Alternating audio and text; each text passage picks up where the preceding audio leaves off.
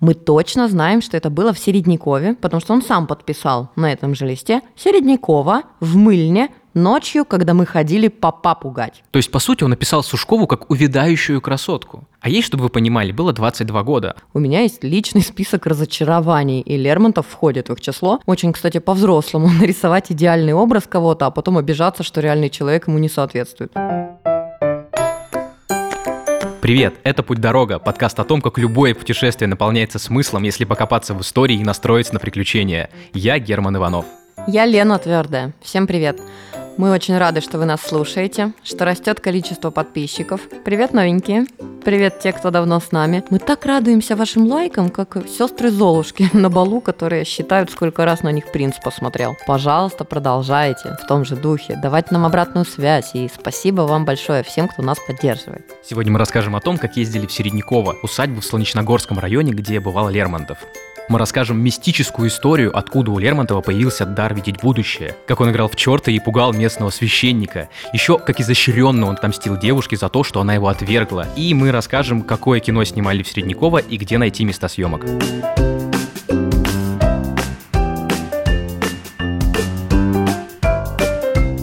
Усадьба крута тем, что здесь полностью сохранился архитектурный ансамбль.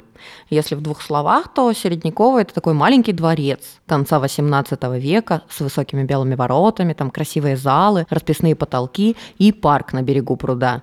Здесь проводил лето поэт Михаил Лермонтов несколько лет подряд, когда ему было от 14 до 17 лет. Про то, чем он тут занимался, мы еще расскажем. А летом тут правда круто. Можно просто приезжать и гулять по парку, как в старину. Можно даже надеть шляпку или взять с собой зонтик от солнца и устроить фотосессию на фоне дворцовых колонн, как в кино. А если обойти главное здание, то там будет самый красивый вид в усадьбе. Мне он больше всего понравился. Дом стоит на холме, и от него к пруду ведет широкая каменная лестница. По краям растут огромные лиственницы, и эти гигантские деревья, как колонны галереи, по которой можно спуститься к пруду. А вокруг слышно, как поют птицы, все зеленое, просто красота. Сейчас в главном доме усадьбы все не так, как было при Лермонтове. Там просто красивые интерьеры, лестничная площадка, как в средневековом замке с витражами. Они разноцветные, и там классно фоткаться. Еще красивые потолки. Например, в одном из залов есть иллюстрация к поэме «Демон», она огромная, прямо на весь потолок. Экспонатов не очень много, то есть тут трудно себе представить, как когда-то здесь жил Лермонтов. А вот в парке можно, и там сохранились все места, где он раньше гулял.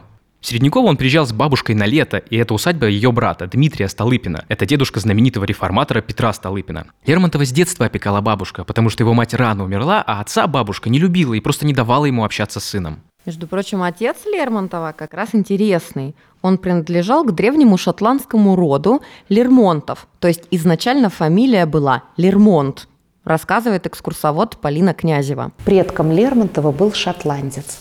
Его звали Георг Лермонт.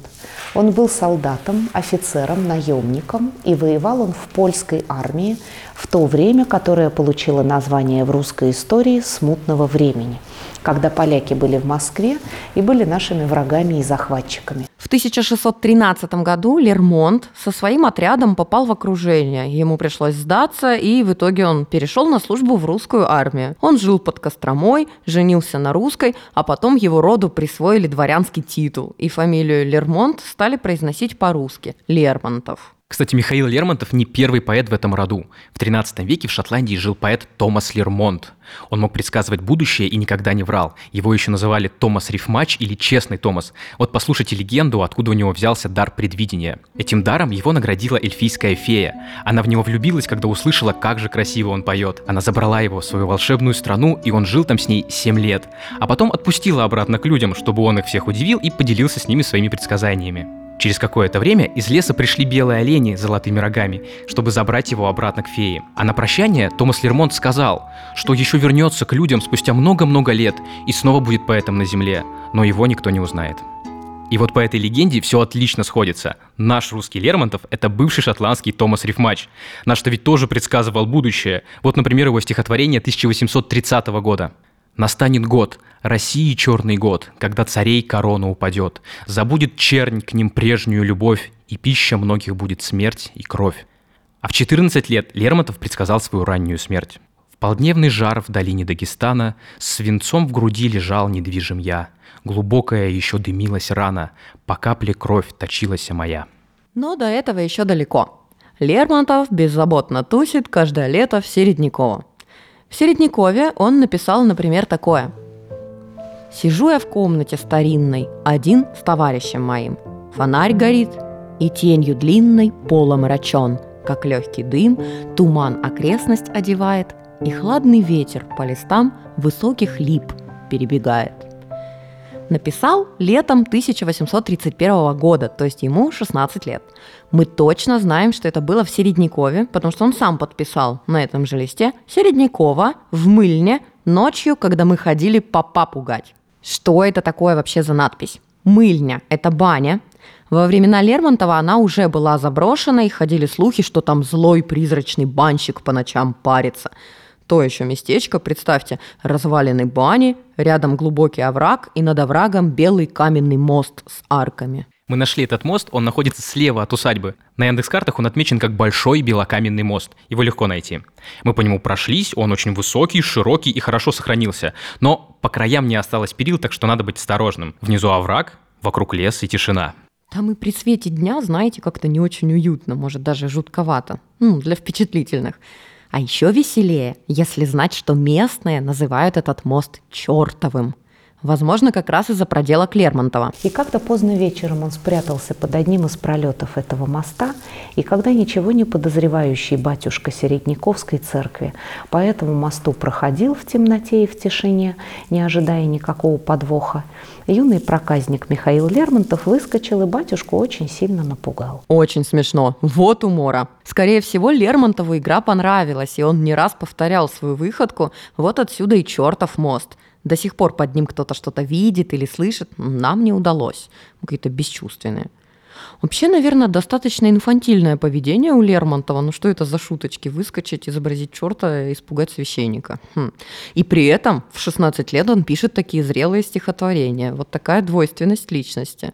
Да, и в свои 16 лет Лермонтов тусовался с восьмилетним Аркадием Столыпиным. Это был сын владелицы усадьбы. Потом Столыпин, когда уже вырос, вспоминал, что Лермонтов любил вместе с ним делать латы, мечи и ходить в лес воевать с воображаемыми врагами. В Середнякове у Лермонтова было две подружки. Они жили по соседству. Это Катенька Сушкова и Варенька Лопухина. В усадьбе есть их портреты. Лопухина была скромной девушкой, очень милой и доброй. У нее была родинка над бровью, и ей кричали «У Вареньки родинка, Варенька уродинка!» И Лермонтов тоже участвовал в этих дразнилках. Милые детишки. Потом, когда они повзрослели, Лермонтов влюбился в нее. И любил, может быть, всю жизнь. Но семья Лопухиных была против брака с Лермонтовым. Ее выдали за богатенького помещика Бахметьева. Он был старше ее на 17 лет. Причем по довольно странной случайности выдали. Бахметьев в 37 лет решил жениться, но не решил на ком. Он надеялся, что будет ему какой-то знак, который поможет ему выбрать. И вот на одном из балов Варенька поднималась мимо него по лестнице и зацепилась шарфом за его пуговицу. Пришлось остановиться и долго распутывать. Бахметьев решил, ну что же это, если не знак? А родные обрадовались, он же богатый, и быстренько ее сплавили замуж. Говорят, что Лермонтов, узнав об этом, побледнел. Он не признавал новой фамилии Варвары, например, выслал ей свою поэму «Демон», а там в начале посвящение В. А. Б. Варвара Александровна Бахметьева. И буква «Б» зачеркана, зачеркана, а вместо нее поставлена «Л». И в произведениях у него часто фигурирует такой смешной недалекий старик и постоянные намеки на то, что молодая жена ему неверна. Бахметьев сильно ревновал ее к Лермонтову, заставил сжечь всю переписку с ним. Очень рады этому исследователи творчества Лермонтова, конечно. А, есть, кстати, исследование, что Лермонтов исправил кое-что в герое нашего времени. В описании Веры изначально родинка была над бровью, а только в окончательном варианте на щеке. Вторая подруга Лермонтова времен усадьбы Середнякова – Катенька Сушкова. Екатерина Александровна Сушкова была очень красивая, из Петербурга, черноглазая, черноволосая, как звали ее мисс Блэк Айс. У нее было такое прозвище, в наше время звучит немного по-рэперски. И вот эта рэперша довольно по-злому насмехалась над Лермонтовым. Он был в нее влюблен, а она была немного постарше и не воспринимала его всерьез. То есть она уже была важная дама, танцевала на балах, а он в это время мечом мочил в лесу каких-то воображаемых духов. Сушкова называла Лермонтова чиновником по особым поручениям. Она держала его как мальчика на побегушках, разрешала носить зонтик или книжку. Лермонтов все это носил, но иногда что-то терял. Он посвящал ей стихи, а она над ними смеялась. Он писал такие строки. «Я б не желал умножить в свете жизни печальную толпу твоих рабов». Или вот еще – Смеялась надо мною ты, и я презрением отвечал. С тех пор сердечной пустоты я уж ничем не заменял. Однажды в Середнякове произошла такая история. Лермонтов похвастался, что он большой гурман и прекрасно чувствует все вкусы. И Катенька подговорила прислугу испечь ему булочки с опилками. Лермонтов эти булочки с удовольствием съел, ничего не заметил, а она потом его за это дразнила. И ему было так обидно, что он не показывался несколько дней и притворялся больным. Неприятная история, конечно, а Лермонтов уже взрослым ей отомстил. Да как изощренно! Он словно роман разыграл, но не на страницах книги, а в жизни. Итак, после того лета насмешек Лермонтов встретился с Сушковой в Петербурге спустя 4 года. Он уже офицер лейб-гвардии гусарского полка, и у него богатая бабушка. А Сушкова по-прежнему не замужем, и Лермонтов описывает ее так. Она была в тех летах, когда еще волочиться за нею было несовестно, а влюбиться в нее стало трудно. Ну, он это не про Сушкову сказал, а про героиню своего романа «Княгиня Леговская», но мы же все понимаем, кого он на самом деле имел в виду. То есть, по сути, он написал Сушкову как увядающую красотку. А ей, чтобы вы понимали, было 22 года. Она собиралась замуж за брата Вареньки Лопухиной Алексея. И Лермонтов просто увел ее у своего друга. Причем оцените, насколько хитро он это сделал. Лопухин к нему приехал, а Лермонтов притворился больным. Но как только Лопухин ушел, Лермонтов сразу же примчался на бал и тусовался там с Ушковой. А на следующий день ревнивый жених спросил ее, с кем ты там вчера танцевала. Она честно ответила, что танцевала с Лермонтовым. Лопухин разозлился. Как вы хотите, чтобы я вам поверил? Я же вчера сидел у него и оставил в постели больного и спящего. Сушкову такое недоверие взбесило. Скандал и расставание. Лермонтов это вытворил не потому, что был влюблен, слушайте дальше. Он ухаживал за Сушковой, влюбил ее в себя. Потом и заводил ее в мелочах. Например, говорил ей изменить прическу, дескать, ему так больше нравится. И она причесывалась, как он просил, хотя она сама считала, что ей это не идет. Настаивал, чтобы она ездила в свет всегда в одном и том же платье. Сушкова даже была готова терпеть перешептывание подруг. У нее что, нет другого наряда? Ах, бедняжка. Мало того, Лермонтов ухаживал не только за ней, но и за другими дамами. И по секрету им рассказывал о своей истории с Сушковой, с выгодной для себя стороны. Шесть вообще. А потом Лермонтов решил от нее отделаться. Он сам на себя написал анонимное письмо и отправил ей. Вот что он написал.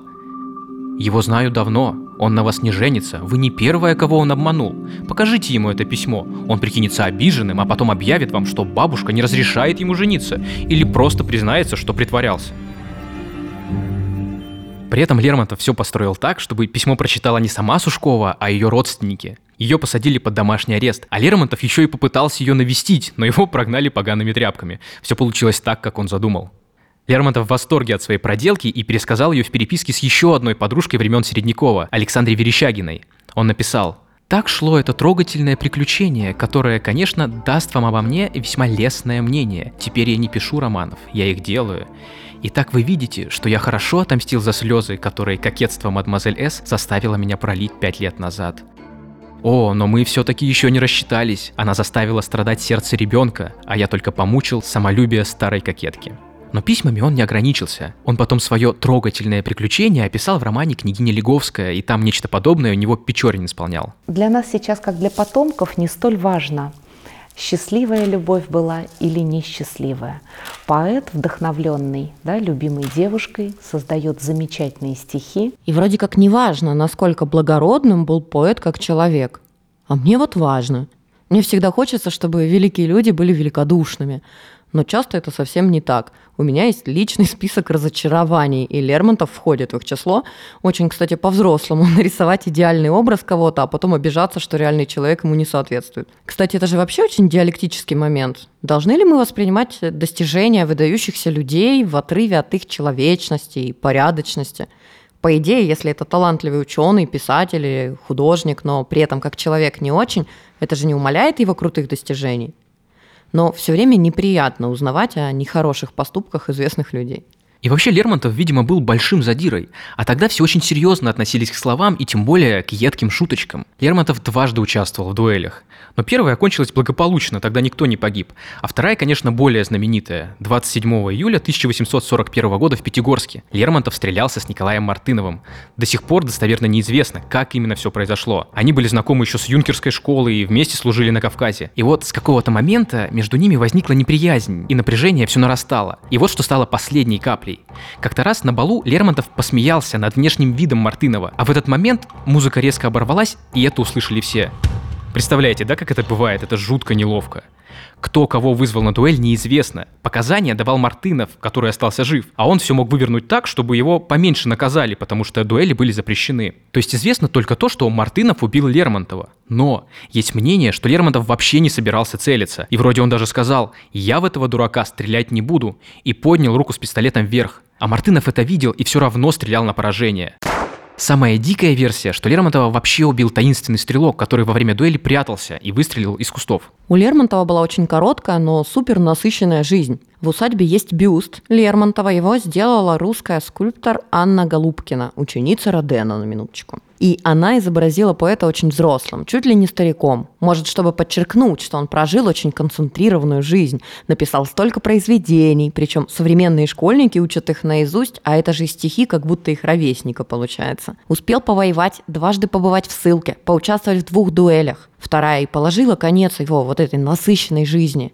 Я была в музее Лермонтова в Пятигорске. Он находится в доме, где Лермонтов жил последние месяцы жизни, куда как раз привезли его тело после дуэли. Очень интересный музей, крутой. Будете в Пятигорске, сходите в него обязательно. А, кстати, вспомнила интересный факт про Пятигорск. В русском языке жестов Пятигорск показывается как два пистолета, направленных друг на друга. В память о дуэли между Лермонтовым и Мартыновым в 1841 году. Лермонтов погиб в 26 лет. Кстати, видела много раз в интернете, Лермонтова любят называть одним из первых представителей клуба 27. Это список знаменитостей, которые погибли в 27 лет при странных обстоятельствах. Больше всего в списке музыкантов. В принципе, этот феномен очень спорный, просто были такие времена и нравы в творческой среде, что умирали молодыми. Но 27 – это вообще число, притянутое за уши. И уж тем более Лермонтов тут ни при чем. Он не дожил до 27.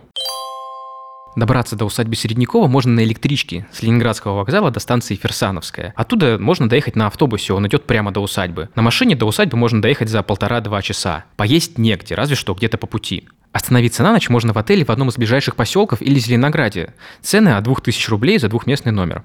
В усадьбе есть территория, где можно гулять бесплатно. Это парк, берег пруда и мостики через овраг. А чтобы попасть на территорию, где дворец, надо заплатить 100 рублей. Экскурсия по парадному дому стоит 300 рублей. В усадьбе очень много дополнительных услуг. Там проводят свадьбы, устраивают фотосессии, школьные выпускные для младших классов и проводят концерты. Кстати, в доме есть рояль, на котором когда-то играл Сергей Рахманинов, и в этом же зале в свое время пел Федор Шаляпин. А еще усадьбу часто предоставляют для киносъемок.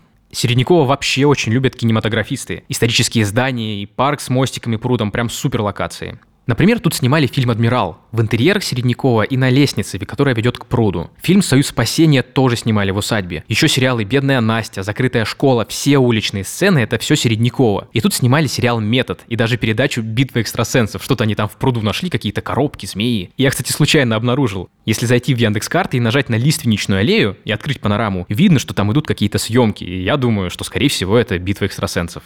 А насчет метода прикол. Где там, вы думаете, усадьба Середнякова? Это психбольница, в которой держат Меглина, главного героя, которого играет Хабенский. Причем в сериале засветился и пруд усадьбы, только в кино он представлен таким огромным, как будто психбольница находится на острове. Декорации некоторых фильмов сохраняли и на их основе сделали выставочный комплекс. Он называется «Киногород Пилигрим Порта».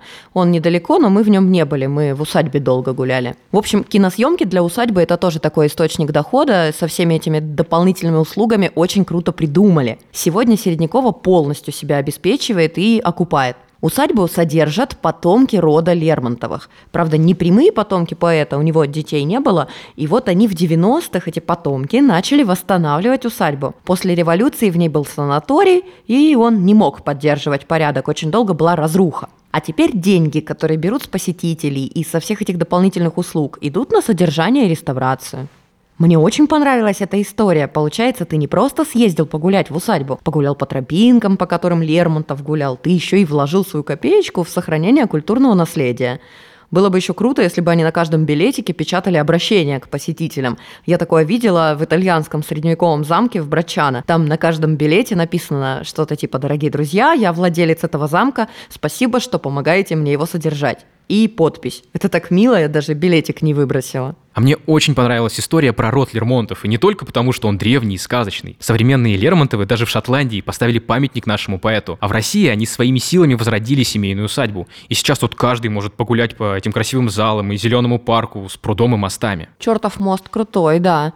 Мрачный, но живописный. Можете посмотреть фотки на портале «Путь дорога». На этом мы заканчиваем наш выпуск. Это был подкаст «Путь дорога». Подписывайтесь на нас в Яндекс Музыке, Кастбоксе, Google подкастах. Свои комментарии вы можете оставить в Apple подкастах и во Вконтакте. И делайте репосты, расскажите своим друзьям в сторис, что вы нас слушаете. Узнать, как интересно провести время в Подмосковье, можно на портале «Путь дорога» travel.riama.ru. Если вы решите предложить нам свои идеи, куда бы нам съездить, какие-то интересные маршруты или обсудить вопросы сотрудничества, пишите нам на почту подкаст собака.riama.ru. На этом мы прощаемся. Я Герман Иванов. Я Лена Твердая. Всем пока. Пока.